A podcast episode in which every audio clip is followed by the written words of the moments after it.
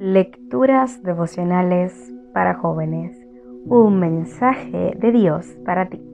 Cortesía del Departamento de Comunicaciones de la Iglesia Adventista del Séptimo Día de Gascue en Santo Domingo, capital de la República Dominicana, en la voz de Jacna Enríquez.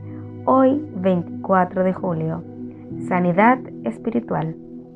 Mientras se acercaba el muchacho, el demonio lo derribó y lo sacudió con violencia, pero Jesús reprendió al espíritu impuro, sanó al muchacho y se lo devolvió a su padre.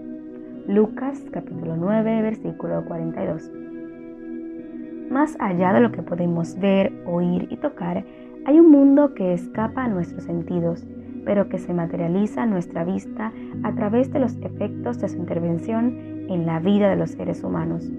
De ese mundo se habla en las escrituras cuando dice, porque no estamos luchando contra poderes humanos, sino contra malignas fuerzas espirituales del cielo, las cuales tienen mando, autoridad y dominio sobre el mundo de tinieblas que nos rodea.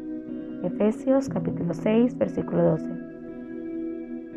El Nuevo Testamento muestra cómo estos malignos seres espirituales les ocasionan enfermedades a las personas a las cuales logran poseer, mudez, epilepsia y enfermedades mentales. Su mayor tarea es oponerse a los designios y los planes divinos en esta tierra. El Señor Jesús se enfrentó a ellos y le propinó múltiples derrotas. Uno de los casos es el que encontramos en el pasaje de hoy, pero la Biblia también presenta que estos espíritus o seres demoníacos jugarán un papel importante en el desenlace de la historia de este mundo.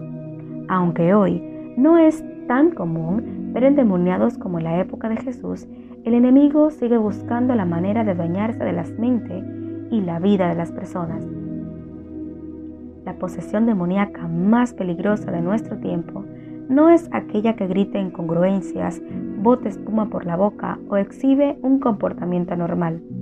Hoy el diablo encadena a muchos mediante el alcohol, el tabaco, el adulterio, la fornicación, la criminalidad y la corrupción. Y en otros casos más peligrosos, mediante la apatía religiosa, la indiferencia y la falsa sensación de que no se necesita a Dios para obtener la salvación y que todos los caminos son igualmente buenos y aceptables. ¿Cuánta razón tenía Elena G. de Wine cuando escribió, los que se apartan de la clara enseñanza de las escrituras y del poder convincente del Espíritu Santo de Dios están invitando al dominio de los demonios. El deseado de todas las gentes, página 229. La buena noticia para hoy es que el mismo Jesús que rompió las cadenas con las que el diablo ataba a las personas hace dos mil años sigue teniendo el poder y continúa haciéndolo hoy por aquellos que se acercan a Él.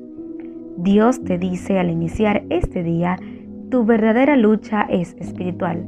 Yo puedo darte las armas espirituales para vencer hoy y siempre. Dios te bendiga.